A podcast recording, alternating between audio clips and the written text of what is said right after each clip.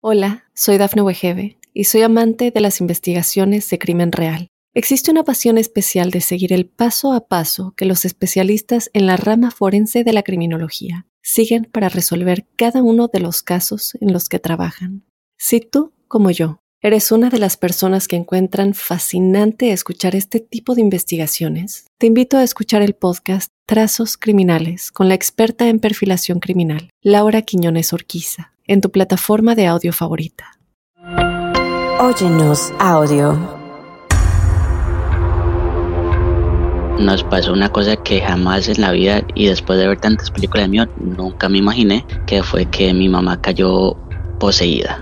Hablaba sola, le gritaba a la pared. Yo me acuerdo mucho que siempre ella miraba a la esquina de la, de la casa, o sea, del cuarto de ella, y se reía uno de los días que estuvo en eso, sí se colocó muy agresiva diciéndome que me iba a matar. Y llegaba un momento donde hasta le cambiaba la voz.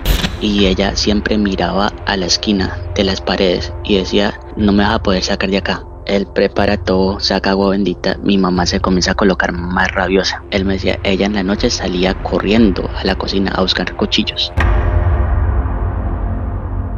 Hola, soy Dafne Wegebe y soy amante de las investigaciones de crimen real. Existe una pasión especial de seguir el paso a paso que los especialistas en la rama forense de la criminología siguen para resolver cada uno de los casos en los que trabajan.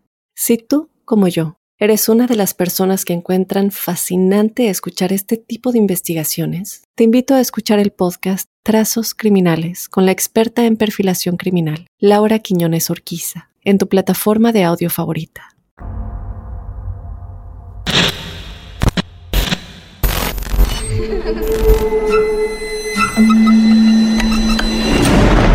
Los seres vacíos nos observan. Hasta hoy se registran muchos reportes de actividad paranormal en él. Veo cosas que no puedo explicar. Hay alguien sentado en esa silla. Está aquí. El misterio está fundamentado en el silencio. Pero ya es hora de hablarlo entre todos. Esto es. Hay alguien en la casa. Martes de Misterio. Es divertido asustarse a veces, ¿no?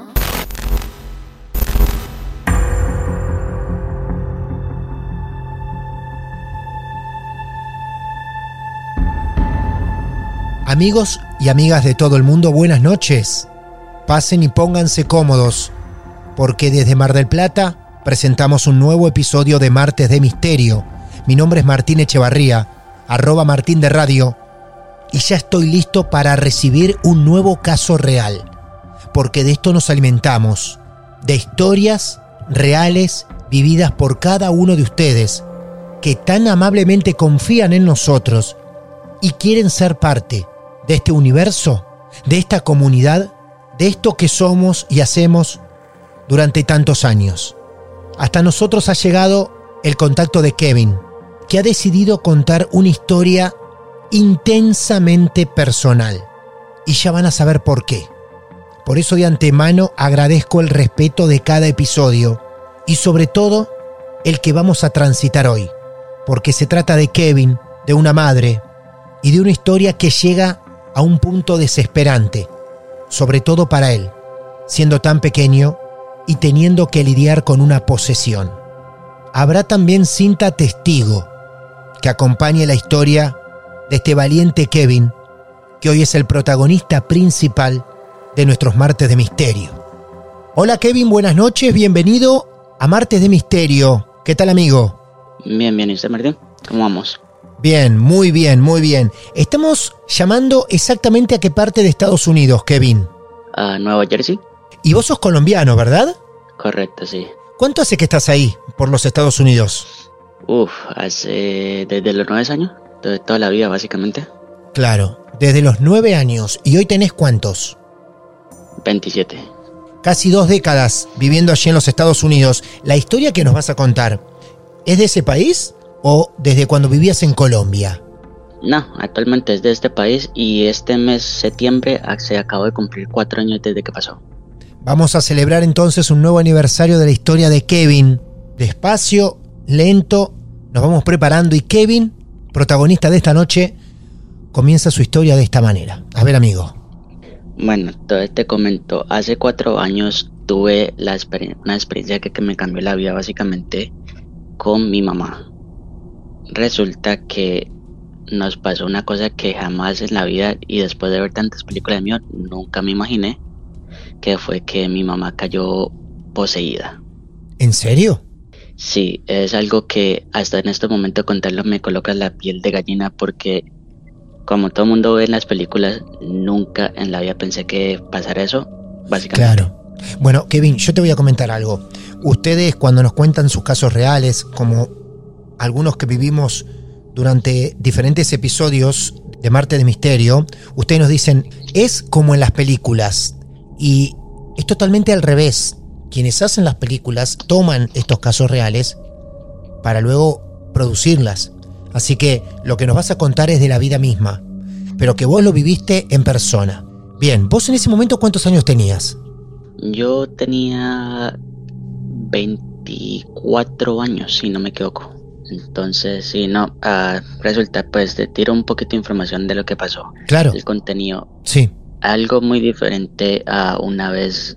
Mi mamá es súper sana, nunca tuvo enfermedades. Y un mes, comenzando el mes de septiembre de la nada, si no me equivoco, fue el 2 de septiembre, se comenzó a enfermar de la nada. Humor, todo fue cambiando todavía tengo esos videos que grabé, me recuerdo. A veces me haga esta cosa verlos todavía. Pero uh, sí, resulta que se enfermó. Yo sentí algo muy raro, porque allí yo somos como muy unidos. Entonces, claramente cuando ella se enfermó así de la nada, yo le, estaba, yo le decía a mi hermano, eso no me parece algo normal, puede ser algo diferente. Nunca le dimos mucha mente hasta que todo comenzó a empeorar. Te hago una consulta. En ese entonces, ¿quién vivía con ustedes? ¿Vos, tu hermano y tu mamá nada más? Y mi padrastro. Ah, bien, perfecto. Sí, entonces el que fue más afectado todo eso fui yo porque yo fui el que más se puso a cuidarla y al final eso también me fue afectando a mí en momentos donde casi me vuelvo loco y creo no sé mucho porque tampoco le pegué mucha cabeza pero sentí como si eso se me estuviera pegando a mí a vos también. A ver, de golpe un día mamá enferma, de una forma diferente. Uh, comenzó a notar que ella se está colocando mucho de mal humor. Está cambiando mucho, ya no aguanta mucho la luz. Quería mantener encerrada. Siempre se queda que la casa estaba muy fría. O sea, podíamos estar básicamente en, aquí en septiembre es casi llegando al otoño, todavía está muy caliente. No está muy frío que digamos. Y ella se queda que estaba muy frío, tenía dolores de cabeza, no hablaba mucho y se estaba colocando muy pálida. No comía y vomitaba mucho. ¿Ella siempre se quedaba en su cuarto? Exactamente. Bien. no quería salir y cuando uno le decía algo era con, con rabia. Con rabia imposiblemente que uno esté con mal humor tanto tiempo, ¿no? ¿Y qué decía tu padrastro también? Mi padrastro nunca creyó en nada de eso, entonces él decía, no, está enferma, eso se le va a pasar, hay que llevarla al médico, pero ella nunca quería ir, no ah. quería salir de la pieza. Entonces, hasta movemos un poquito más, pasando los días, se comenzó a empeorar y básicamente cambió de ser una mujer como muy amable, muy feliz, a alguien que no querías nada, muy grosera, no se aguantaba a nadie en la casa. Ajá. Con el transcurso del tiempo se fue colocando más agresiva y no dormía mucho. Había noches donde básicamente se paraba y comenzaba a hablar sola. Hablaba sola, le gritaba a la pared y siempre, yo me acuerdo mucho que siempre ella miraba a la esquina de la, de la casa, o sea, del cuarto de ella. A una esquina. Miraba a, a una esquina y se reía se reía y solo miraba y se hacía como señas. Cada vez que alguien se le acercaba a hablar, miraba a la esquina, como si algo, ella pudiera ver algo que nadie podía ver. Ah, qué y así sucesivamente fue pasando. En los momentos que pasaba eso, él trabajaba en la noche, entonces ella quedaba sola. El cuarto mío quedaba al la, la par, donde yo podía escuchar cuando se reía sola a la madrugada. Y yo me quedaba pensando como que, ¿qué es lo que pasa? con lo que vos me decís, tu padrastro se iba a trabajar de noche y ustedes se quedaban los dos solos con tu mamá. Exacto. ¿Y es donde ella tenía el peor comportamiento de todos? Sí. Ajá. Es, en la noche básicamente era cuando comenzaba todo. Exactamente la madrugada. Comenzaba tipo 12 de la mañana, de la madrugada. Sí. Ahí es que comenzaba todo a empeorar. Por Dios.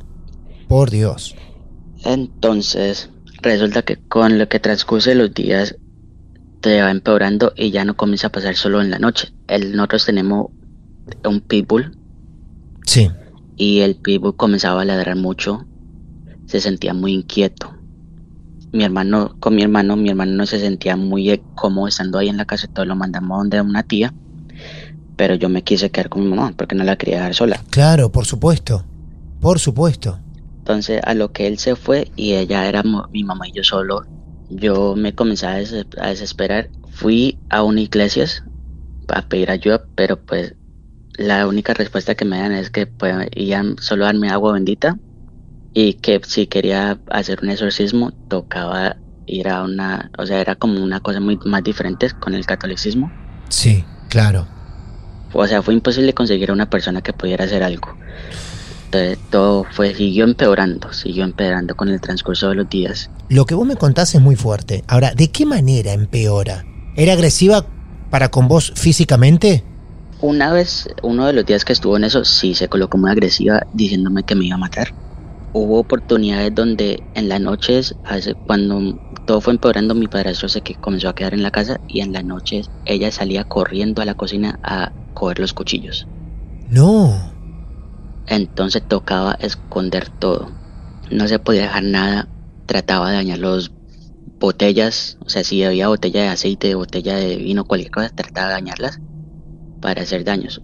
Hubo momentos donde si hubo, se- ella se rasguñaba, se jalaba el pelo, gritaba y actuaba de una manera, obviamente que no, o sea, no es como ella. Intuyo yo que esto, al volver tu padrastro del trabajo, vos todos los días tendrías novedades para contarle. Él no creía en nada que tenga que ver con el campo esotérico, ¿verdad? Pero tampoco la veía un médico. ¿Cómo pensaba él que tu madre se iba a curar o a sanar? Y no solo eso, sino que llegábamos en momentos de que yo le comentaba y él decía, no, eso es solo parte de su imag- imaginación porque usted ve muchas películas de miedo. Y yo solo le decía, "N- es imposible porque lo que se experiencia cuando usted no está en la casa, a como ella actúa cuando usted está, es muy leve. Claro, claro. Cambiaba mucho su carácter cuando él se iba.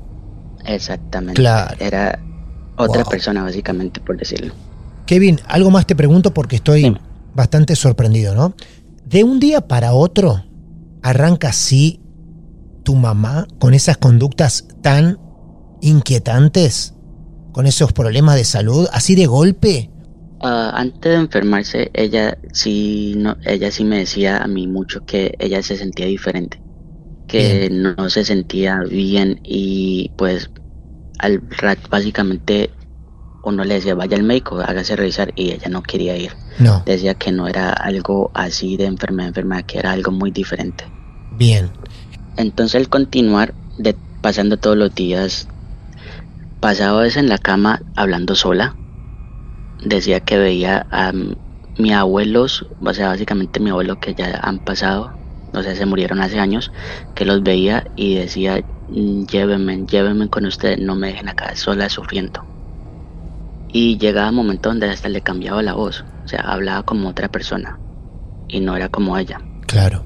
Como te digo, tengo videos, te los puedo mandar después también de todo para que los veas. ¿Tenés videos? Sí, yo en un momento, porque como no sabía qué hacer tampoco, como nunca pensé que eso pasara, llegué a grabar videos donde ella hablaba sola, donde caminaba como sonámbula y se meciaba, o sea, se meciaba como si fuera un zombie, básicamente. O sea que llegaste a filmarla a mamá. Sí, correcto. Cuando uno llega a ese punto de intentar filmar para que le crean, es desesperante, ¿eh? Es desesperante Sí. porque lo haces solamente por el hecho no menor para que alguien te crea, porque lo que contás, que ya trasciende una enfermedad normal, nadie lo aprueba. Ni siquiera tu padrastro, ¿no? Exacto, o sea, él lo veía como que, oh no, se va a mejorar pronto, pero como no tuvo que vivir tanta experiencia hasta más adelante, fue que cambió de la forma en la que pensaba. Hasta este momento, ¿cuánto tiempo abarca todo esto que me estás contando? Todo eso lo que pasó duró casi aproximadamente dos meses. Dos meses. Dos meses que no fueron tan fácil y como te dije, a mí también me comenzó a afectar. Donde llegó al punto donde yo la trataba de sacar de la casa y ella siempre miraba a la esquina de las paredes y decía, no me vas a poder sacar de acá, aquí me voy a quedar. Llegó al punto donde la sacaba y yo iba manejando en el carro y se comportaba de una manera que no hagas esto, que nos vamos a matar aquí los dos solos. La llegué a pasar por iglesias y nomás se reía. Se reía y me decía, aquí no van a hacer nada. ¿Tu padrastro también intentaba sacarla de la casa? No, él no hizo mucho hasta más adelante, ya llegando casi al mes de octubre. Casi ya llegando el mes de octubre fue cuando él se comenzó a quedar por las noches porque veía que yo ya no podía dormir. Literalmente, yo literalmente sentía que la casa se olía quemado y me comenzaba a dar mucho frío. ¿A vos también? A mí también. Ya cuando llegó a ese punto yo le comencé a decir a mi padre, yo no me siento bien. Yo siento que me estoy volviendo loco. Yo me sentaba literalmente en un asiento a mirar a mi mamá cuando ella estaba en la cama y yo sentía como si algo se estuviera quemando en la casa y nada se quemaba. Estoy tratando de, de, poder ordenar mi cabeza, ¿no? Para seguir adelante, pero más allá de lo que vos podías llegar a estar absorbiendo en esa casa, también tu cabeza, tu cuerpo estarían seriamente afectados porque toda la noche la pasabas cuidando a tu mamá. Entiendo si decís que era imposible dormir, te entiendo. Tu padrastro que se iba a trabajar y vos solo con tu mamá cuidándola, en ese estado. Nadie puede dormir. Por días, por semanas. Sí, y no solo eso, también sentir que como si se estuviera pegando eso a mí cualquier o sea, identidad que fuera, como que se fuera traspasando a mí y afectarme de la manera que me afectó, yo sentía que básicamente terminamos los dos locos o alguien terminaba muerto en la casa. Hola, soy Dafne Wegebe y soy amante de las investigaciones de crimen real. Existe una pasión especial de seguir el paso a paso que los especialistas en la rama forense de la criminología siguen para resolver cada uno de los casos en los que trabajan. Si tú, como yo, ¿Eres una de las personas que encuentran fascinante escuchar este tipo de investigaciones? Te invito a escuchar el podcast Trazos Criminales con la experta en perfilación criminal, Laura Quiñones Orquiza, en tu plataforma de audio favorita. Pero al transcurso de los, de los días y todo eso, cuando mi papá comenzó a quedar en la casa, él también veía lo mismo, ella en la noche. Y eso es lo que siempre me decía, porque cuando yo no estaba, que él la cuidaba para que yo supuestamente descansara, él me decía, ella en la noche salía corriendo a la cocina a buscar cuchillos. Se reía sola, lo mismo. Y yo ahí le decía, ah, pero me decías que yo estaba loco. Claro. Lo empezó a vivir tu papá cuando se quedaba cuidándola, claro. Exactamente. Y lo único que él, la diferencia que él aguantó mucho es porque él decía que yo era muy, mentalmente yo era muy débil y por eso también me estaba afectando a mí. Claro. Pero pues él comenzó a notar que se reía en las noches, caminaba como si fuera un zombie, gritaba, reía y la agresividad que a veces él mismo decía que le tocaba amarrarle a la cama para que no se muriera. O sea, para que no se moviera. Sí. Él le tenía que atar y él no podía dormir solo por estarla mirando. Era lo mismo que te pasaba a vos, no podías dormir. Exactamente. Claro. Entonces, ya llegando básicamente a finales de octubre, inicios de noviembre, yo me acordé que había un amigo, o sea, un amigo mío tenía un cuñado que él lidiaba con esas cosas. Y cuando nos pusimos de contacto con él, ahí fue cuando todo empeoró. Ah, mira vos y tu padrastro permite que lo lleves hasta la casa. Exactamente. Bien. Y ahí fue donde se tornó. Sí. De una manera muy brutal, básicamente. Esta persona llega a tu casa y ¿qué es lo que te dice cuando ve a tu mamá? ¿Él efectivamente confirma lo que vos sospechás? Sí, y no, al principio desde que entró a la casa fue que lo primero que dijo, se siente una vibra muy diferente. Primero confirma lo de la casa. Exacto. Entonces a lo que llega él, él prepara todo, saca agua bendita, mi mamá se comienza a colocar más rabiosa. Comenzaba a decir groserías, insultar todo. Decía que todos nos íbamos a morir, que nadie iba a salir vivo. Y ahí fue donde entraba más el miedo, porque básicamente uno pasando con eso, uno, uno nunca sabe qué hacer, no sabe qué decir, no sabe cómo reaccionar. Y se abre paso al exorcismo. Cuando el monseñor comienza a hacer sus, a sus lecturas y comienza a leer la Biblia, mi mamá se coloca más agresiva y comienza a tratar de pegarle. ¿Cuál fue el paso que nos tocó cogerla entre mi papá y yo? La forma en la que ella, la fuerza que tenía, la forma en la que gritaba, uno sabía que no era ella. Básicamente ponían a gritar entre los dos, él gritándole a mi mamá con sus rezos y mi mamá respondiéndole con groserías, respondiéndole que no iba a pasar a mayores, que no iba a poder sacar lo que tenía dentro, en, una, en una voz muy diferente. La casa olía como si algo estuviera quemándose. Todo ese proceso se duró cuatro a cinco horas. Mucho tiempo para sufrir Y así, ¿no? De la forma de que mi mamá, la fuerza que tenía, la manera como le cambia la voz, eso fue tan inhumano. Mi papá fue, mi padrastro fue ex policía en Colombia. Entonces, gracias a él, básicamente la fuerza que tuvo y todo eso, la mentalidad también, porque usted que los policías acá no creen en eso. Hasta ahorita mi mamá se ha sentido bien y hubo muchas veces donde ah, se les se le mueve como que un poquito y se coloca a distanciar, pero pues se le lleva a la iglesia, se le reza para que no se coloque, no vuelva a pasar eso. Hasta el momento, cuatro años atrás, todo ha estado bien por el momento. El Señor dijo que si se descuidaba, voy a volver a pasar. En cualquier momento decís que puede volver a pasar. Sí, ¿Qué recuerda tu mamá de todo eso? ¿Qué dice ella? mi mamá no recuerda mucho. No recuerda mucho, recuerda solo reírse y actuar de una... O sea, lo único que ella recuerda es la agresividad y cuando hablaba sola. Pero de ahí no recuerda más que decía que, no, que todos no íbamos a morir, no recuerda que las groserías que decía hacia las otras personas o de la forma que actuaba. Entonces es un tema que no hablamos mucho, un tema que después de eso lo que pasó hasta las películas de mí casi ya no vemos, como para evitar todo eso, porque todavía vivimos en la misma casa que pasó. Después de la o sea, después de que pasó todo lo que se le hizo el exorcismo, tocó hacerle una limpieza profunda a la casa A la casa, claro. Y, y pues todavía seguimos ahí y pues por miedo, porque como uno nunca sabe si puede volver a pasar, tratamos de tratamos de evadir todas películas de miedo o cosas así, o hablar sobre Claro, todo eso, muy bien. porque uno nunca sabe. ¿Y vos me estás contando esto desde esa casa? Sí, es- incluso estoy en el cuarto en el que pasó, que fue que ahorita es mismo mi cuarto. Vos te mudaste al cuarto de ella. Sí. Adiós. Entonces, un, un poquito me coloco hasta sudar de lo de Sí. pensar de todo eso otra vez. Sí, sí, sí, te noto. Aparte te noto con esos tiempos, esas pausas, como incómodo.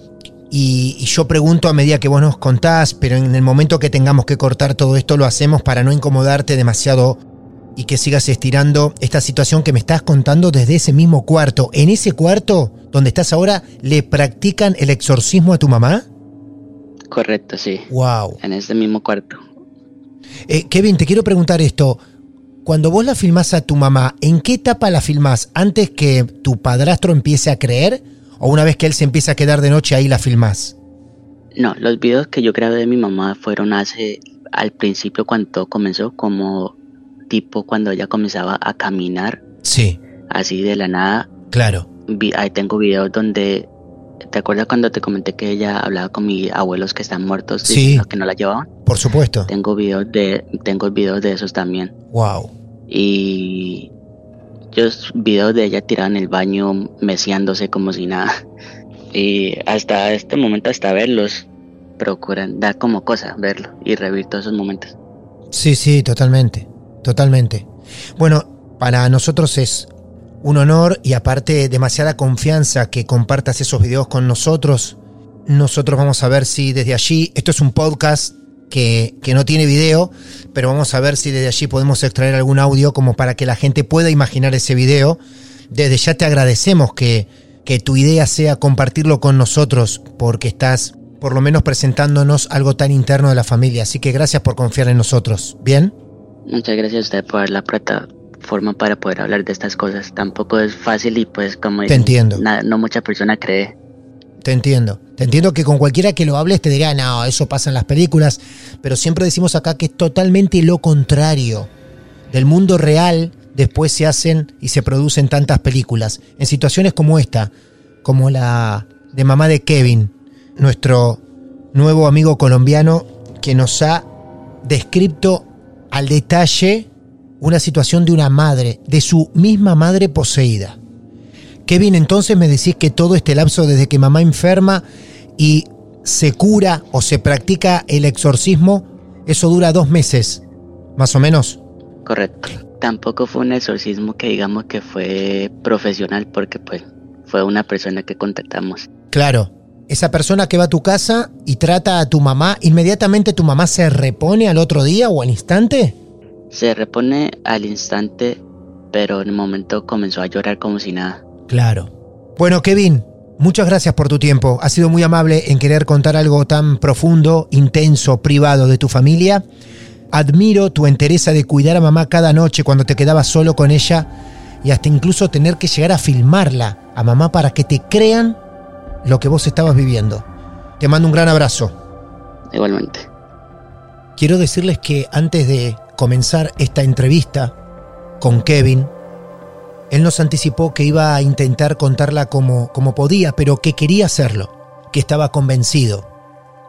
Sobre todo por aquellas personas que tienen que acompañar o vivir situaciones como esta y nadie les cree, o que poca gente lo hace. Y así se lo notó, intentando como pudo revivir estos momentos macabros. Mientras llevábamos adelante esta entrevista, Kevin ha compartido esos videos que a modo de prueba tuvo que grabar para mostrárselo a las personas que todavía dudaban de él. Por cuestiones que tienen que ver 100% con el resguardo y con la confianza que él tuvo con nosotros, no vamos a publicar esos videos en redes sociales, pero sepan que nos encontramos con una madre tal cual la describió Kevin, caminando somnolienta por distintas partes de la casa y un niño, un hijo, intentando cuidarla, tranquilizarla y al mismo tiempo filmando para tener esas pruebas. Los videos que Kevin nos ha mandado son cortos, apenas superan los 10 segundos. Lo que ocurre es que él nos cuenta que muchas veces grababa en lapsos cortos de tiempo porque le daba miedo seguir grabando y no saber si lo iba a lastimar a él o si se iba a lastimar ella. Aún así, Kevin muy amablemente nos autorizó poder extraer algunos fragmentos donde van a escucharla a su mamá, rogando, suplicando, todo eso en un fragmento de audio que en este momento compartimos con ustedes. Mami. Mami. No, no, no te voy a dejar que lastime. Hazme.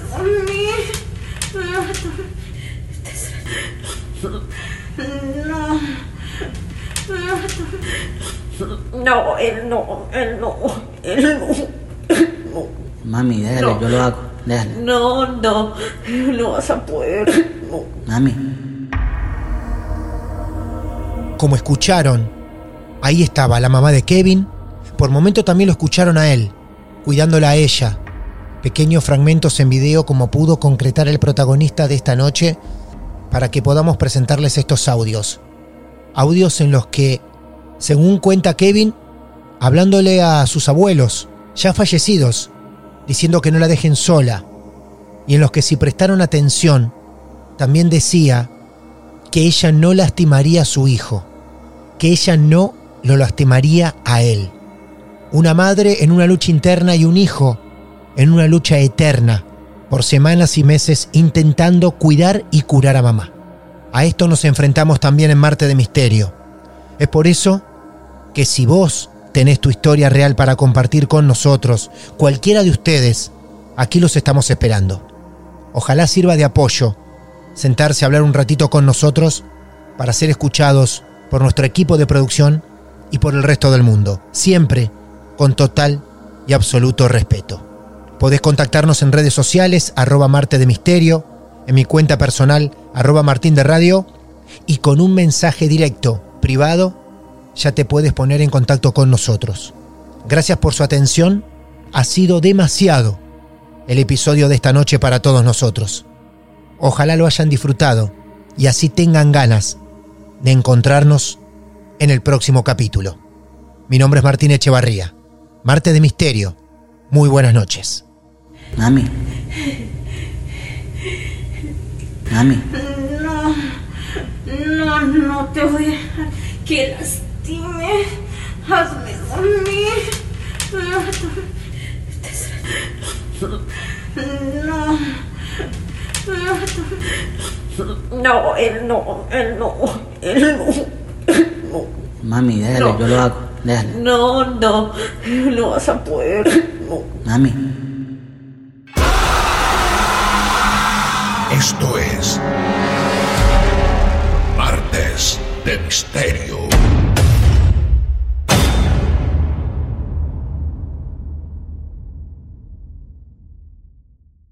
Hola, soy Dafne Wegebe y soy amante de las investigaciones de crimen real. Existe una pasión especial de seguir el paso a paso que los especialistas en la rama forense de la criminología siguen para resolver cada uno de los casos en los que trabajan. Si tú, como yo, eres una de las personas que encuentran fascinante escuchar este tipo de investigaciones, te invito a escuchar el podcast Trazos Criminales con la experta en perfilación criminal, Laura Quiñones Orquiza, en tu plataforma de audio favorita.